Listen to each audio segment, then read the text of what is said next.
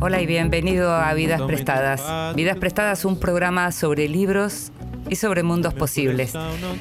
Como ya sabes, si ya nos venís escuchando, nuestra idea es hablar de libros y hablar de todo lo que puede caber entre esas dos tapas.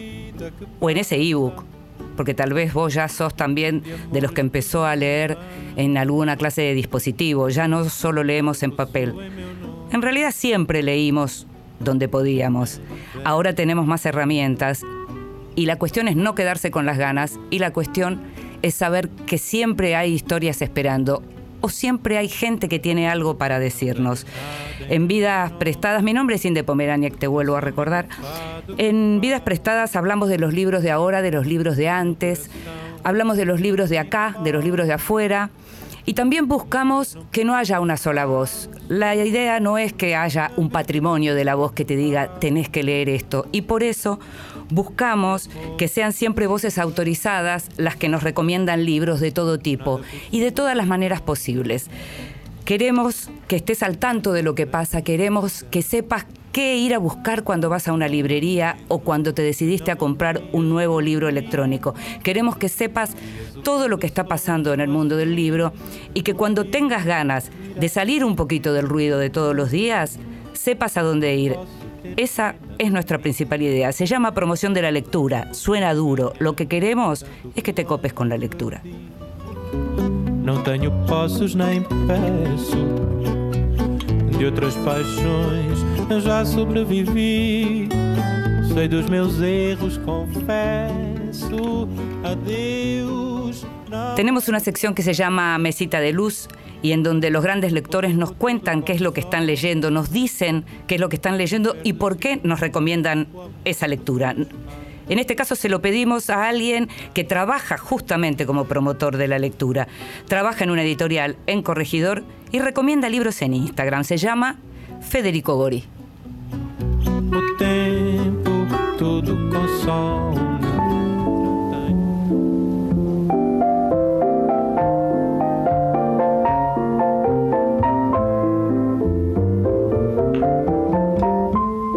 Mesita de Luz.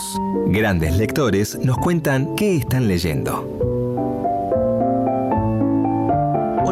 De Vidas Prestadas, soy Federico Gori y les quería contar un poco sobre el libro que tengo ahora en mi mesa de luz. Es Cuentos de Hadas en Nueva York de James Patrick Donlevy, lo publicó Compañía Naviera. Y es una novela que me vienen recomendando fuerte varios amigos, yo la tenía pendiente. Eh, en esta lectura en curso, voy casi la mitad del libro, eh, la novela se abre con Cornelius Christian que llega a Nueva York en barco. Él viajaba con su mujer y ella muere en la travesía. Entonces él al llegar se encuentra con la triste tarea de enterrarla y en ese tramo que es muy angustiante la novela al principio, se va a ver en acción todo lo que es el negocio de la muerte. Eh, por la deuda adquirida con la compañía eh, velatoria, eh, Cornelius va a empezar a trabajar eh, para ellos. Y ahí empieza a haber un montón de aventuras súper divertidas con relación a, a este nuevo trabajo de él. Es un libro divertido y trágico al mismo tiempo. Y lo recomiendo mucho y ahora me voy a leerlo lo que me queda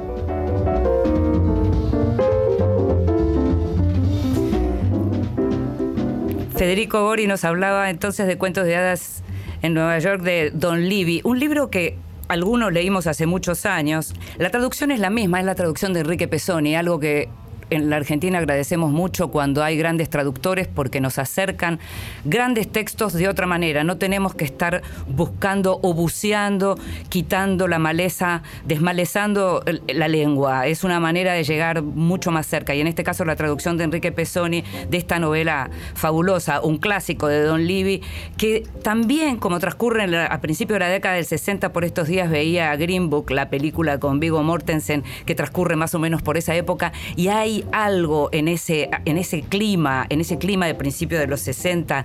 Este personaje que mencionaba recién Federico, recién hablaba de, de lo que era la casa velatoria, que hay como un negocio de la muerte detrás, y este Clarence Bean, que es el dueño de ese negocio, tiene mucho que ver también con ese clima de una Nueva York en donde todavía los italianos tenían una fuerza importante, en donde los irlandeses, por supuesto, y en donde nuestro personaje Cornelius Christian hace de las suyas luego de ese comienzo dramático que mencionaba recién Federico. Entonces, Cuento de Hadas en Nueva York de Don Livy, una de las grandes lecturas. Vidas prestadas con Kim de Pomeraniec. Por la radio de todos.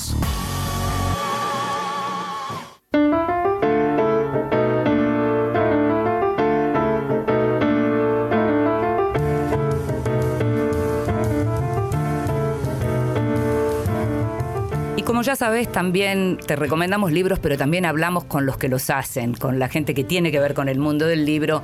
Muchos de los que vienen son escritores, muchos de los que vienen son escritoras, muchas de las que vienen también son amigos y amigas. Y es el caso de Florencia Echeves que está con nosotros hoy. Gracias, Flor, por No, venir a Vidas Prestadas. ustedes, un placer estar acá. Eh, te invitamos en parte por lo que tiene que ver naturalmente con tu última novela, con Errantes, pero no es que queremos que vengan a charlar con nosotros solo de libros nuevos, no es que solo vamos a hablar de lo que tiene que ver con el libro que podemos leer ahora, sino que nos interesan sobre todo los autores también como lectores, es decir, no solo haciendo los libros, sino para saber qué leen los que escriben, qué leen los que nos dan de leer. Y entonces es ahí que te pregunto, porque naturalmente vos sos una persona muy asociada con todo lo que tiene que ver con el policial, eh, hiciste muchísimos años periodismo policial.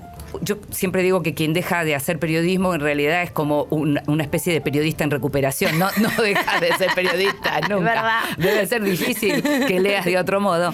Pero me encantaría que nos contaras un poco cómo fue que empezaste a leer policiales. Yo empecé, eh, en realidad policiales no me acuerdo cuándo fue que empecé a leer. Siempre me atraparon las historias policiales, los misterios, el quién fue el asesino, este, quién fue el ladrón.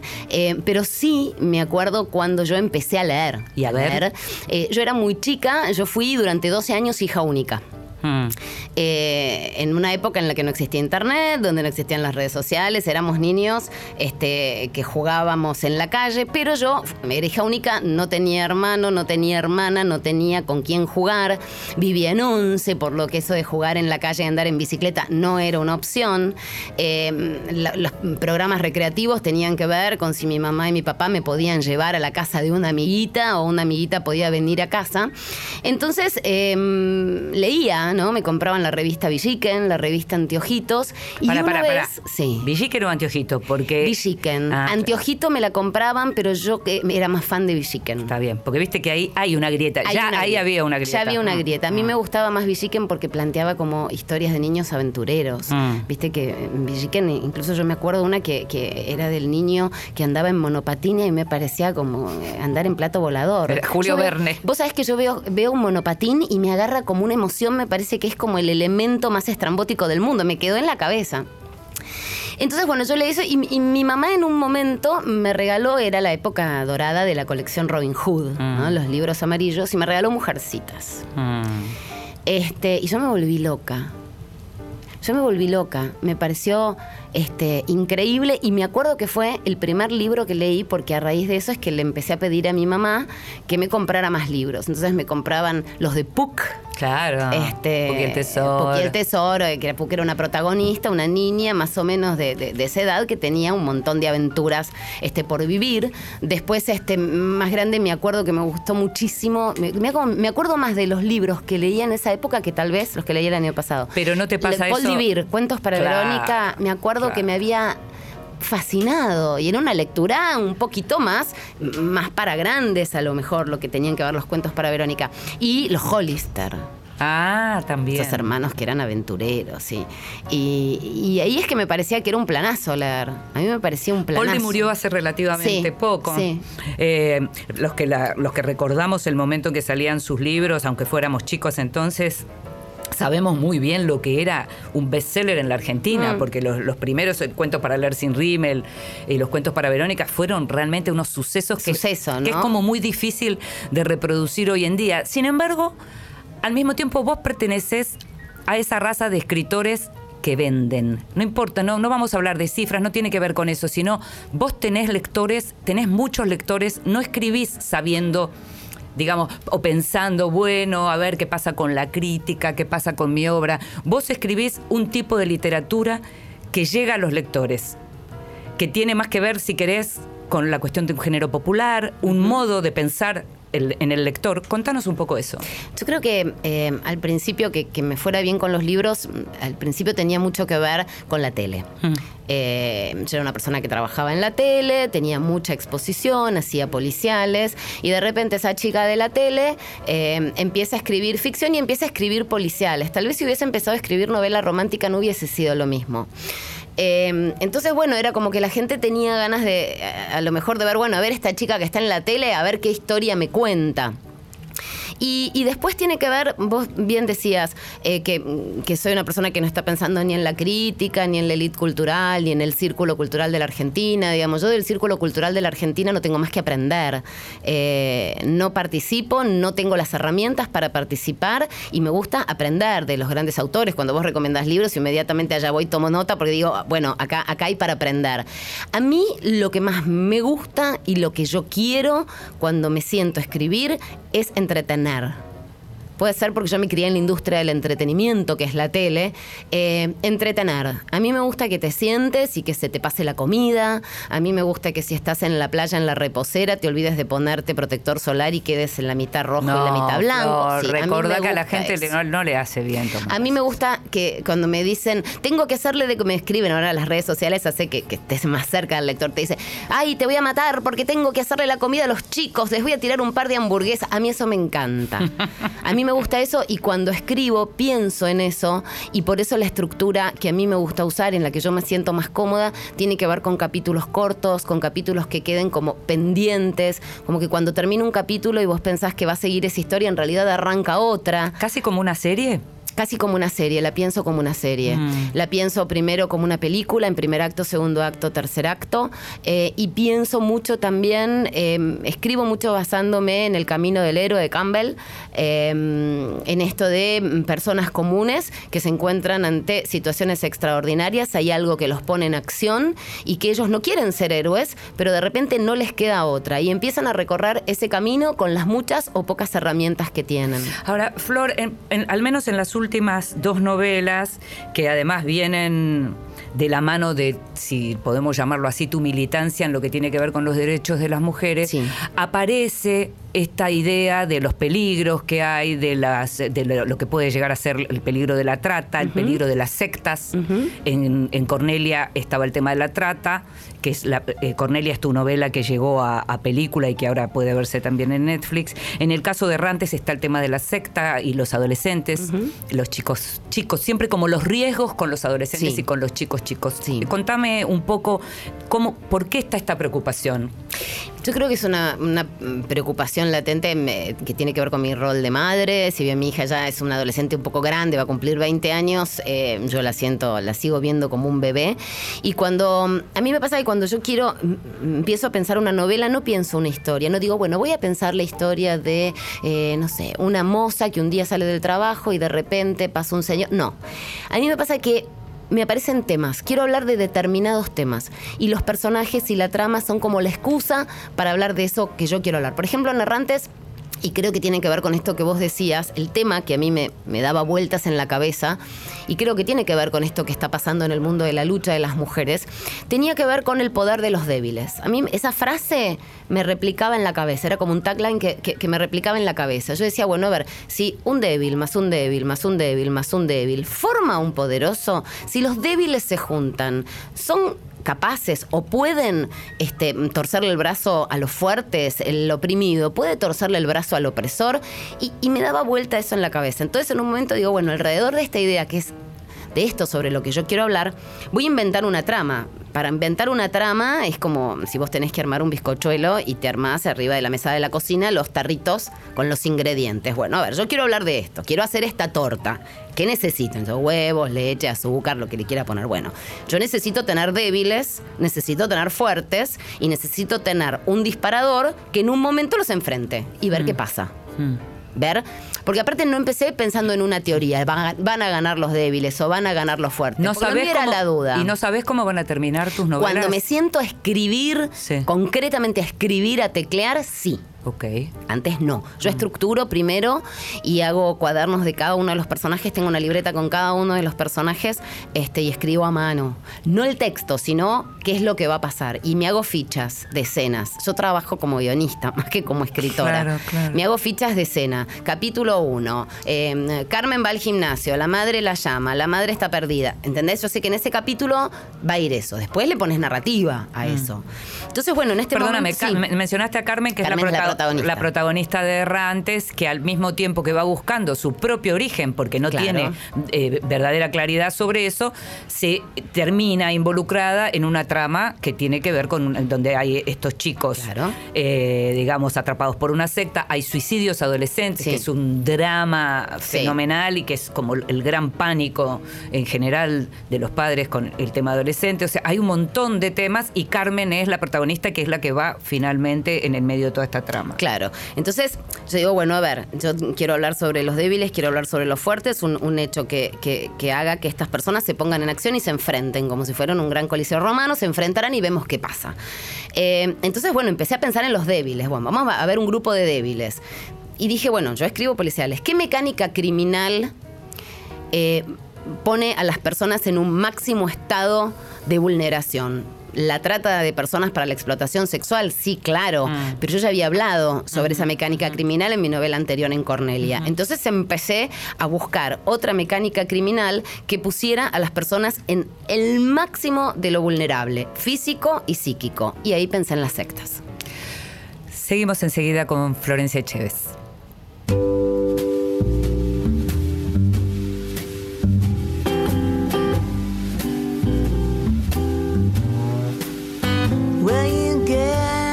Up behind the wheel with your arm around your sweet one in your old Oldsmobile, barreling down the boulevard, looking for the heart of Saturday night. You got paid on Friday, your pockets are jingling, see the lights. You get all tingling, cause you're cruising with the six, and you're looking for the heart of Saturday night.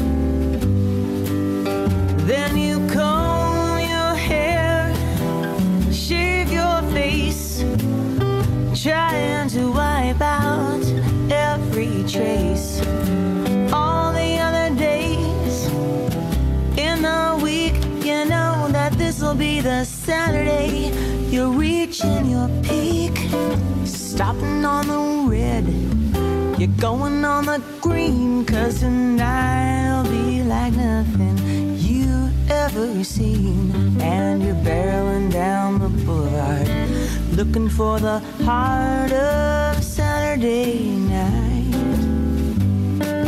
Tell me, is it the crack of the pool balls, neon buzzing, telephones ringing? It's your second cousin.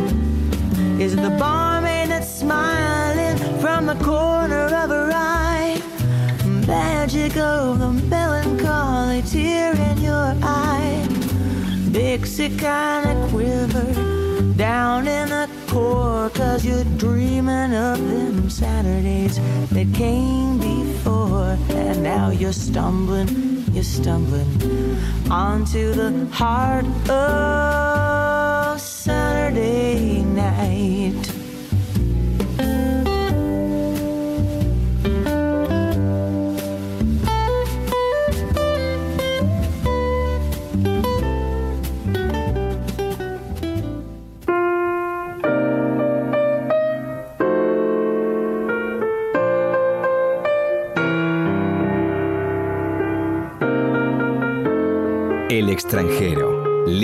De los que se habla en el mundo.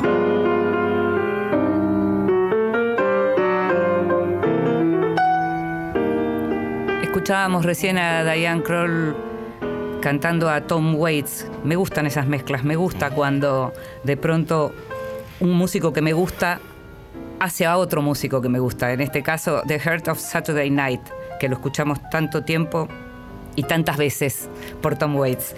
Y en este caso vamos a hablar de alguien que se llama Sally Rooney. Es una irlandesa muy jovencita, tiene 27 años, y la llaman la Salinger de la generación Snapchat. Epa. Epa. Ese es el. Así simplemente la califican a Sally, que mm, acaba de publicar un libro, hace unos meses acaba de publicar un libro que se llama Normal People y que la rompe. La está rompiendo en Reino Unido. Que es una historia muy normal, muy tranquila, de una pareja que empieza una relación, termina esa relación, vuelven a estar juntos. Arranca la novela en la post-crisis del 2008, que recordemos que tanto en Europa como en Estados Unidos fue un golpazo. Eh, termina en 2014 con estos chicos que van y vienen. Eh, no pasa demasiado, sin embargo, es uno de los libros más leídos en librerías, es uno de los libros que más premios eh, obtuvo en el último tiempo. También es un libro que se está leyendo en los Estados Unidos, eh, incluso con notas en, en revistas como el New Yorker. Es la historia del chico pobre, hijo de la doméstica, con la chica burguesa, una historia lineal del estilo de las historias como Stoner, sin tener el tono de Stoner, pero sí esta idea de contar una vida, o como otro libro maravilloso que se llama Toda una vida de Robert C. Que sacó Salamandra el año pasado, que es un librazo, que cuenta la vida de un hombre muy sencillo, el tema es el modo en que lo cuenta. Y en el caso de Sally Rooney, esta irlandesa que como te decía la está rompiendo, cuenta la historia de Cornell y Marianne mucho diálogo, mucha relación entre lo que tiene que ver con ellos y con la vida cotidiana. Hay un libro, son historias de amor para millennials que teóricamente los millennials no leen. Bueno, a ver, hace muchos años que todos los periodistas que nos dedicamos a la cultura salimos a hacer notas acerca de si los chicos leen, si los chicos no leen. Leen otras cosas, leen otras cosas. Hace mucho tiempo que empiezan a leer las películas, que empiezan a leer las series. Leer, leen, no leen de la manera tradicional que tal vez leíamos nosotros. Leer, leen y cuando encuentran una novela que los identifica, como en este caso la novela de Sally Rooney, pasa esto, se convierte en un fenómeno como se convirtió en este caso en el Reino Unido. Hay otra novela, Conversaciones con amigos, que es la anterior de Sally Rooney, que como te decía tiene apenas 27 años. Conversaciones con amigos la publicó Random y se consigue en español. Y si no la conseguís en papel, seguro la conseguís en libro electrónico. Y seguro que si te interesó es porque lees en libro electrónico. Música, entrevistas, encuentros, vidas prestadas por Nacional. Vidas prestadas en la radio de todos.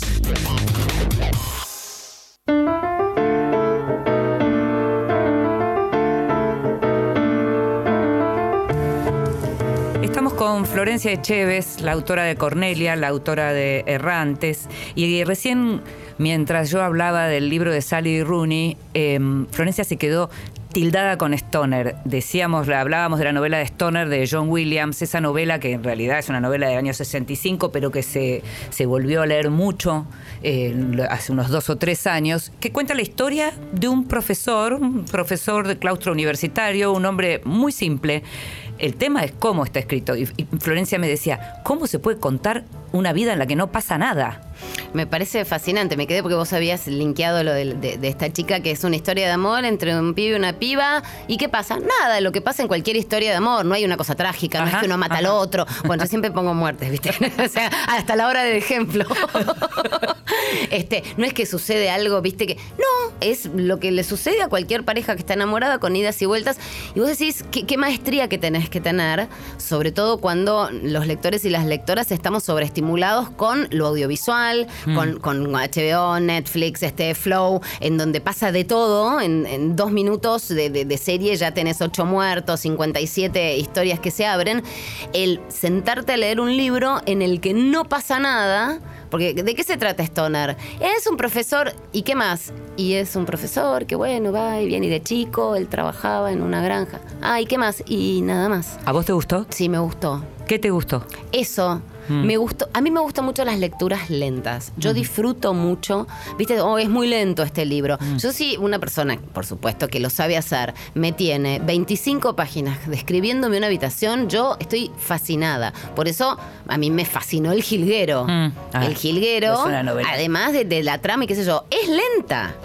No, es larga, diría. Bueno, pero es larga, es larga porque es lenta. Estamos Si hablando del Jilguero, la de novela Donna de. Donna Tartt. que va a ser película. Que va a ser película con que es, Kidman. y que es una novela, digamos. Oh, mil páginas tiene. Tiene mil páginas, muy voluminosa, muy larga, pero en donde también pasan cosas y en Sí. donde hay aventura. Donde pasan cosas, para mí es el Tom Sawyer de esta época. Ujú, está yo- bien. Yo, soy fanática de Tom Sawyer, es mi personaje de ficción favorita y para mí el jilguero es Tom Sawyer. A mí todo lo que tiene que ver con aventura adolescente, que después los niños crecen y cómo esa aventura adolescente repercutió en sus vidas, como It, a mí me vuelve loca. O El pantano de las mariposas de Axat, a mí me vuelve loca todo lo que tiene que ver con la aventura adolescente, pero en un libro de adultos, no en un, en un libro adolescente. Eh, y lo que el jilguero, si vos te pones, a- no sé, con mirada de achar, le sacás 200 páginas. No, uno podría decir, del Jilguero podés hacer ocho novelas, por supuesto, claro. Porque se queda mucho ella en descripciones. Mm. Cuando la, la descripción de todo el museo hasta que sucede, empieza con un atentado, no voy a decir más para no spoilear, pero toda la descripción del museo es tan maravillosa que no tiene nada que ver con, con la historia, con lo que va a pasar. Lo podría haber resuelto en dos paginitas, pero a vos te parece que estás caminando por ese museo y cuando después pasa lo que pasa, Mm. podés hasta imaginarte cómo los sobrevivientes de ese atentado se escapan por esos pasillos que te había descrito durante esas 30 páginas.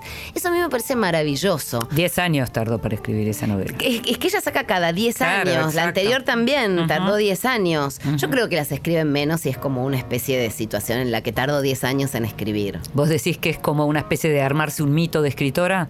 O es, va- es vaga. Es vaga, Donna Tartt. Igual la bancamos porque esa vagancia tiene como. co- El eh, resultado tiene, es tiene, claro, un resultado fabuloso. Escúchame, volvamos a vos como escritora. ¿En qué momento vos que conducías un noticiero todos los días de tu vida Sí. dijiste, ay, voy a ser escritora? Eh, Fue en el 2012 que me propusieron escribir un libro eh, de policiales, pero, pero sobre un caso determinado y la verdad que no, no, no había ningún caso en ese momento que, que me interesara como para escribir un libro y los casos que me interesaban daban para una, una doble de domingo en el diario, no para un libro. Viste que a veces, viste que la gente cree que todo es un libro. Mi vida es un libro. Si te cuento, te haces un libro. Ah, yo tengo un caso, es un libro. No, no todo es un libro. Eh, y, y- y- y generalmente a veces es un- una tapa de, de- de domingo, ponele. Y no, no, no, no. Con eso no no, sé, para es un más, libro. sí. Entonces, este, como yo no quería perder la oportunidad, me hice la, la, la Victorio Campo y tiré. Bueno, pero puedo escribir ficción. Yo tengo cosas escritas. Mentirosa. Este, y entonces me dijeron que sí y me fui llorando. Porque dije, ¿y ahora qué hago? Entonces, este, Pará, como- pará. para no para no confesar ¿Nunca la mentira. escrito nada? No, ficción no. Ok. Nada, nada, nada. Siempre fue, mi anclaje tuvo que ver con la realidad, hasta querido diario, dos puntos. Siempre escribí mucho, pero siempre este, anclado con la realidad, digamos. eh, nunca ficción. Y ahí empezaste a pensar-. Y ahí empecé a desesperarme. Mm. Yo, la, la Virgen en tus ojos, lloré el 99,9% del proceso. Yo tengo una editora que deberían darle el título de psicóloga. Mm. Este, porque a ella le confesé la verdad. Y me dijo, no importa, vamos a salir adelante juntas de esto. Mm. Y salimos adelante juntas y sufrí muchísimo. Este, Cuando uno está acostumbrado a trabajar con la realidad, tanta libertad abruma. Y después me encantó esto de que si em, eh, escribo y, y- y muere producto de un disparo de arma de fuego y que después no me sirve porque el ruido hubiese alertado, entonces cambio por el cuchillo, me parecía fascinante. En la crónica diaria, si fue con arma de fuego, fue por arma de fuego. No podés cambiar nada. Y mientras estás escribiendo, Sí. cuando estás en proceso de escritura, ¿cómo es tu vida normal, digamos? ¿Soñás con lo que estás escribiendo? ¿Lo tomas como un trabajo, como el mismo trabajo que hacías? a- O sea, ¿cambiaste de trabajo? ¿Cómo lo cómo, No, cómo a es mí eso? me, me- cuando estoy en proceso de escritura como que me toma por completo. Primero que me ordena.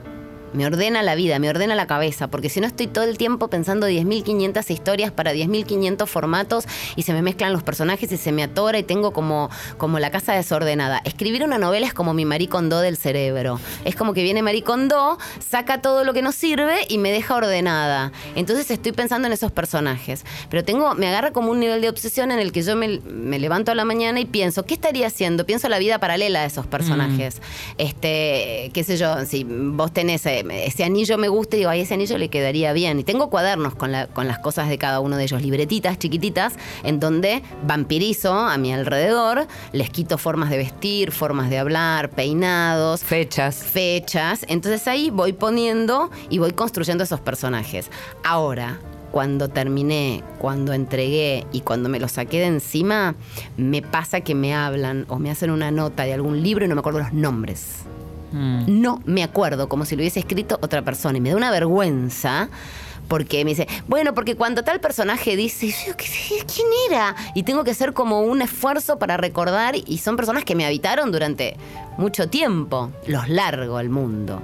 Y, y que como hijos. Como hijos, pero los largo, los abandono, que los críe otro. ¿Y a qué pensás que obedece eso? Eh, a un extenuamiento, a, que ya no, no, te- no me los banco más. Por eso yo empecé a entender en algunas novelas, sobre todo las más viejas de Stephen King, que en la página 400 y pico todos morían. Se los quería sacar de encima, no los aguantaba más. Y tiene la honestidad intelectual de matarlos. ¿Entendés? A mí no me da todavía, soy más pudorosa. Pero llega un momento que no, no, como que necesito dejarlos descansar. Me pasó con Juanes y con Manuela, que eran los protagonistas de las tres primeras novelas, Sí. y en la cuarta los dejé descansar. ¿Cómo es el cambio? cansaron. ¿Cómo es ver tus personajes en cine, digamos? Tremendo. ¿Cómo es verlos corporizados por actores? tremendo. Es eh, eh, Alicia en el País de las Maravillas. Cuando hicieron Cornelia en el cine y que me invitaron a todos los rodajes, eh, yo caminaba por, por las escenografías que eran los lugares que estaban en mi cabeza y a mí me daba muchísima impresión. Porque era como estar caminando por la clínica psiquiátrica Cudet que yo había inventado, por el bar Tunic que yo había inventado. Y cuando apareció Luisana, vestida de pipa, que pipa yo la había escrito durante tres novelas anteriores, o sea, la tenía muy incorporada, era como muy impresionante, era como hablar con ella. Y, y en España yo me quedaba mirando a Maya Salamanca y a Luisana que, que hacían los ensayos de las escenas y era Luisana ver a- Lopilato, ¿no? Luisana Lopilato, sí. Y era verlas, era ver a, a- a- a- a- a la sirena y, a- y me acordaba hasta el momento donde estaba sentada cuando escribí esa escena. Eh, la verdad que es, es mágico, está buenísimo.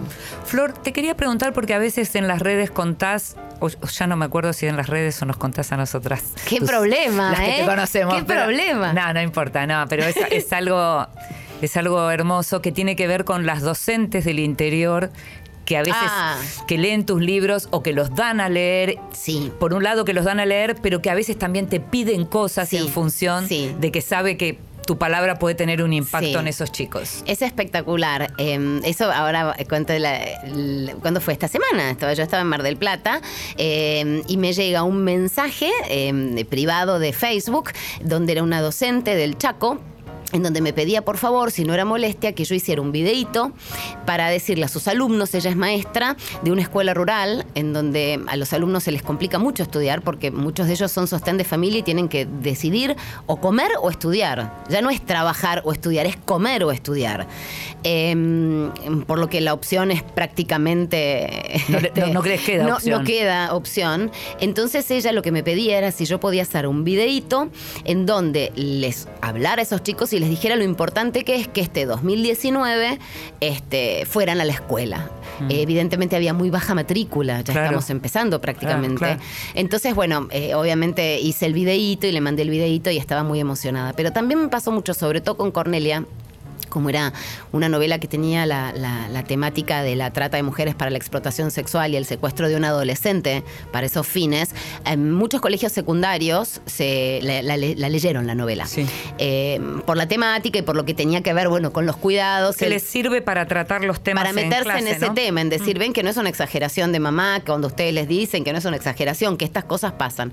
Entonces me la pasé el, el año que se publicó Cornelia, en el 2016, haciendo Skype con muchísimos muchísimas escuelas de- del interior. Ahora las redes- con el internet es fabuloso. Entonces estaban todos los chicos y las chicas sentaditos, este, eh, puestos como un equipo de fútbol. Este, entonces yo estaba del otro lado y era genial porque me hacían preguntas, preguntaban cosas de la novela, contaban. Y me acuerdo una escuela, no- yo no me acuerdo si era Santa Fe o Chaco, no me puedo acordar, pero que me llamó mucho la atención. Yo miro la imagen y había chicos, chicas, entonces hablábamos todos.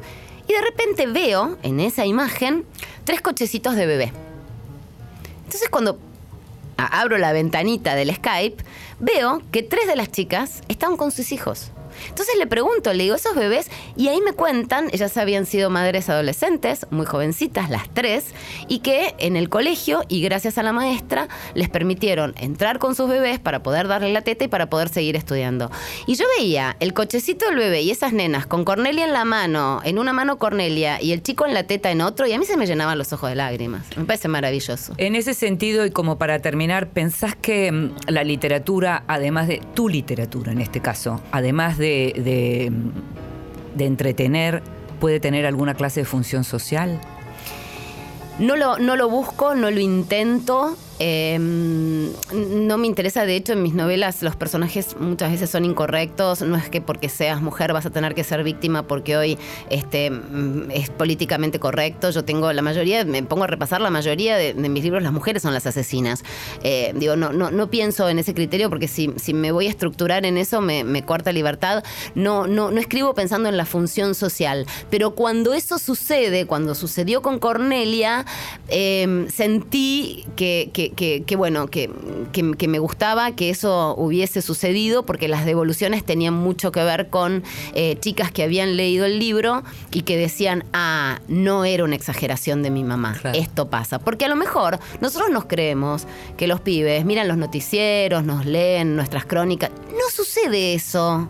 No pasa eso, no miran la realidad. Y entrar desde la ficción a una temática que es real, Y que los, va que los puede me involucrar. parece interesante. No lo pensé a la hora de escribirlo, pero cuando vi la repercusión, me, me dio muchísima satisfacción. Gracias, Florencia A vos por invitarme acá a este programa. Y si querés escuchar conmigo Dale. unas voces tan queridas A como ver. las de Charlie García y Pedro Aznar. Opa.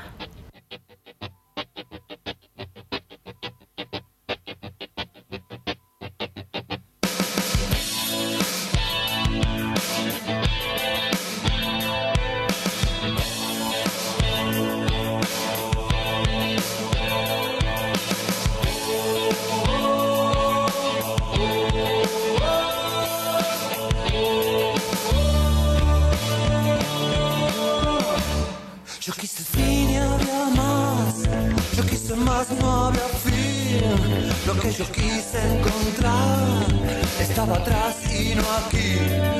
Desde las sombras no vi las sombras y no vi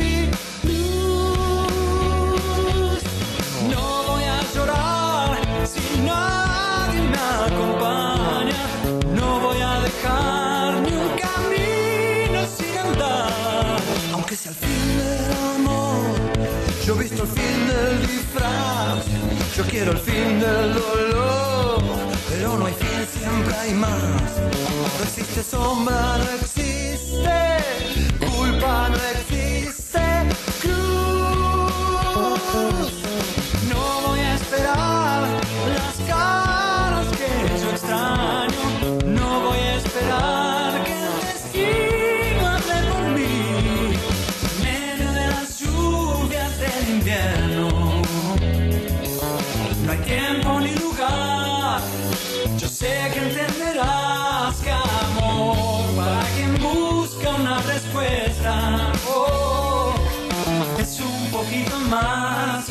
Yo tuve fin y era más. Yo tuve más y era el fin. Yo tuve el mundo a mis pies y no era nada sin ti. Crucé la línea final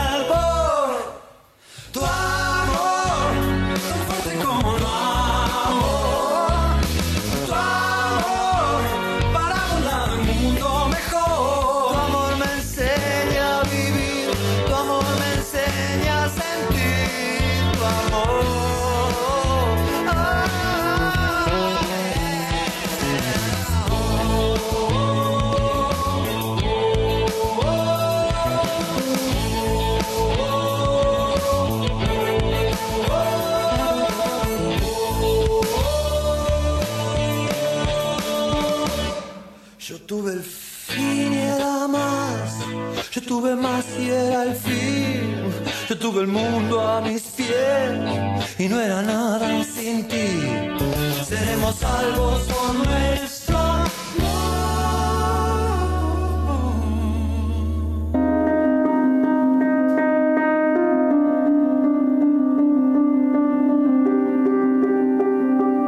En voz alta, cuentos breves para compartir.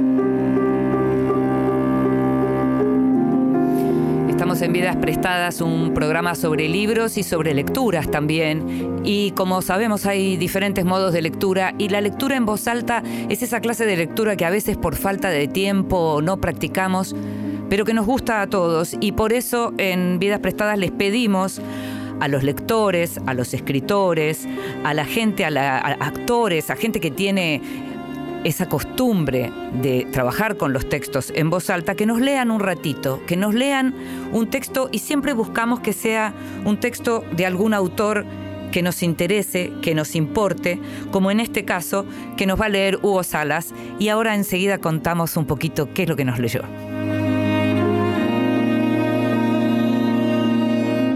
Vapor en el espejo, de Sara Gallardo. Tokio se llama la tintorería de mi barrio. Su dueña desde una mesa vigila los trabajos. Casi no habla español. Entre el vapor, sus hijos escuchan tango en la radio. El día que me hicieron rector en la universidad fui a hacer planchar mis pantalones. Los muchachos me dieron una bata mientras esperaba. Por pudor, la madre dejó el puesto. Lo ignora, enseño lenguas orientales. Pude leer en la mesa que escribía. Aquí estabas, espejo cuatro años escondido entre papeles. Un rastro de belleza perduraba en tus aguas. ¿Por qué no lo guardaste? De alguna cosa sirve, comprendí esa tarde, ser rector de la universidad, experto en lenguas orientales, dueño de un solo pantalón.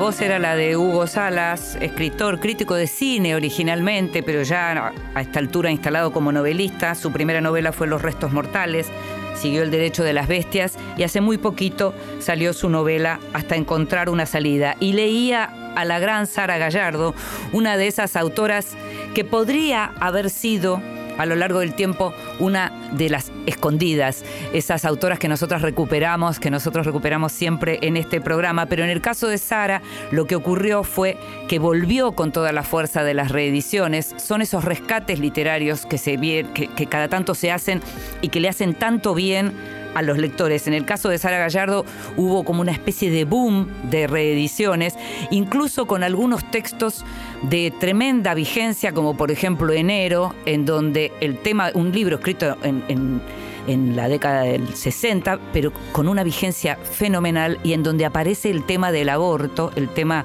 de- del- del embarazo no deseado, un tema con tanta vigencia y con tanta actualidad todavía en la Argentina.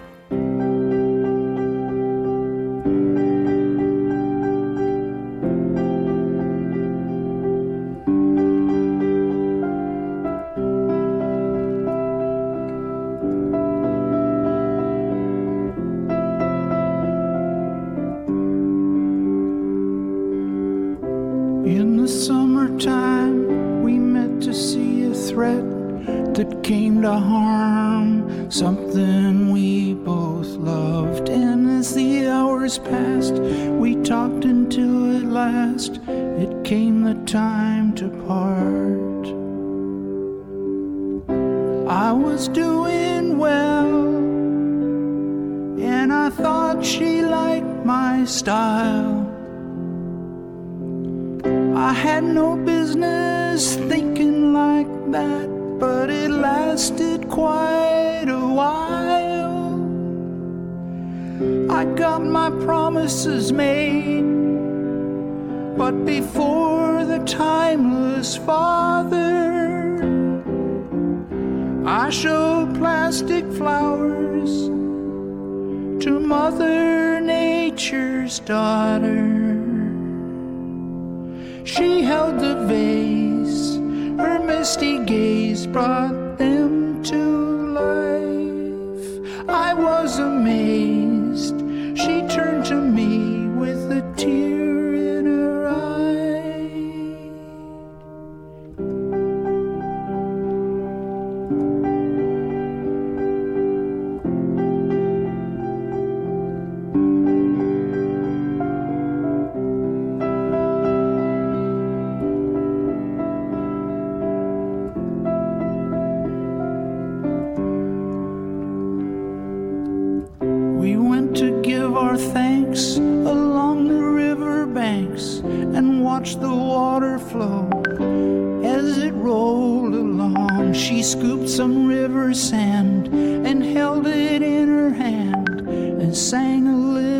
song. We saw the water lines left there from ancient times. I watched the sand falling through her fingers on the shore so dry.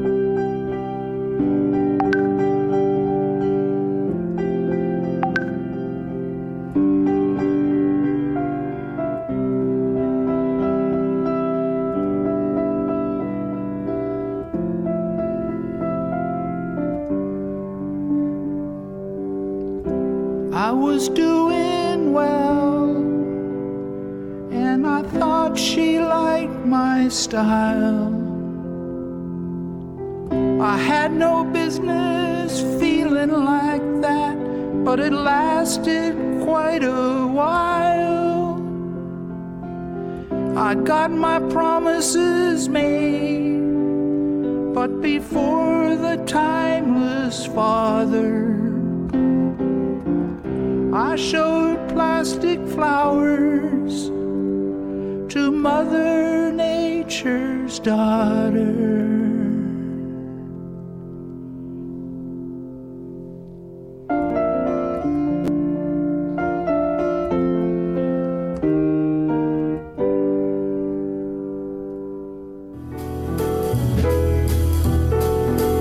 Libros que sí, títulos nuevos y no tan nuevos que son imperdibles.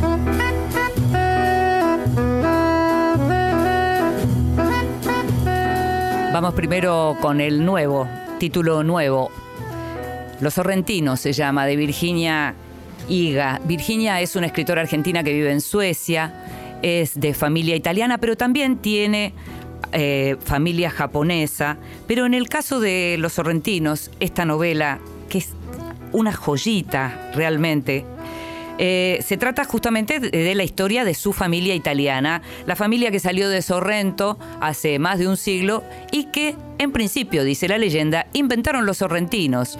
Inventaron los sorrentinos en un restaurante de Mar del Plata.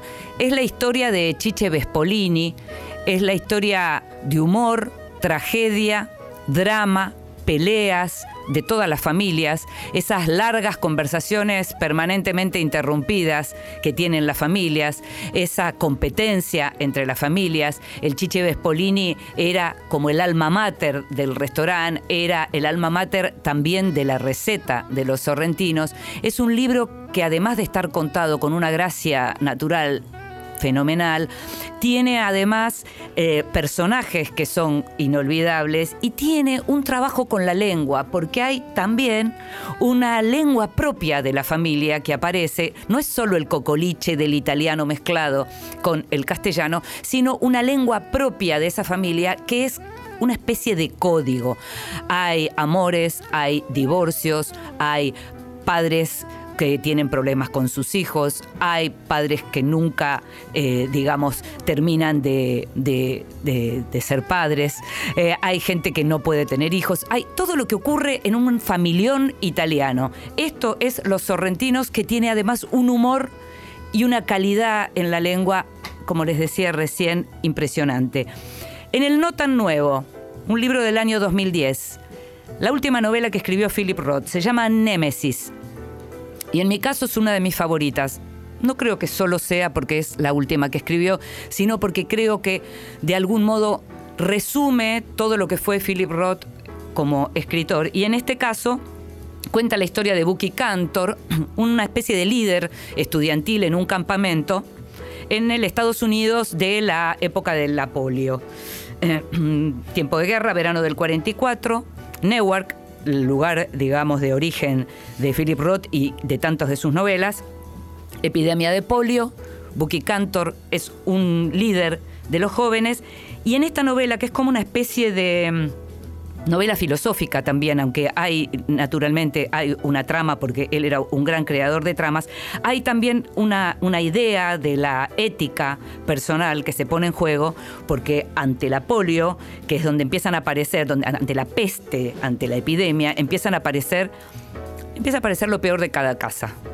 Y lo que empieza a aparecer también es la necesidad de salvarse y preservarse, pero al mismo tiempo la sensación de que uno tiene que ayudar, el deber de que uno tiene que ayudar también a la comunidad. Es también una historia de amor, Némesis, y es algo así como el Crímenes y Pecados de Woody Allen. Némesis es algo así para Philip Roth. Para los que ya leyeron alguna novela de Philip Roth y no leyeron Némesis, no pierdan más tiempo, es la novela que tienen que leer.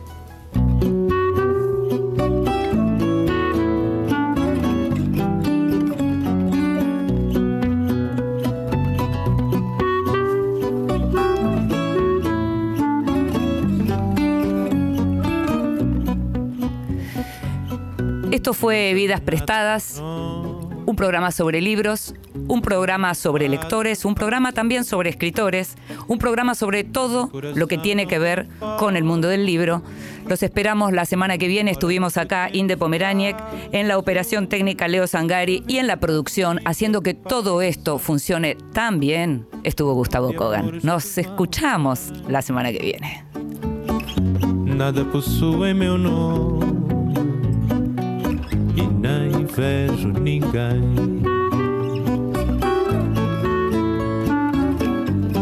Vidas prestadas con Inde Pomeráñez por Nacional.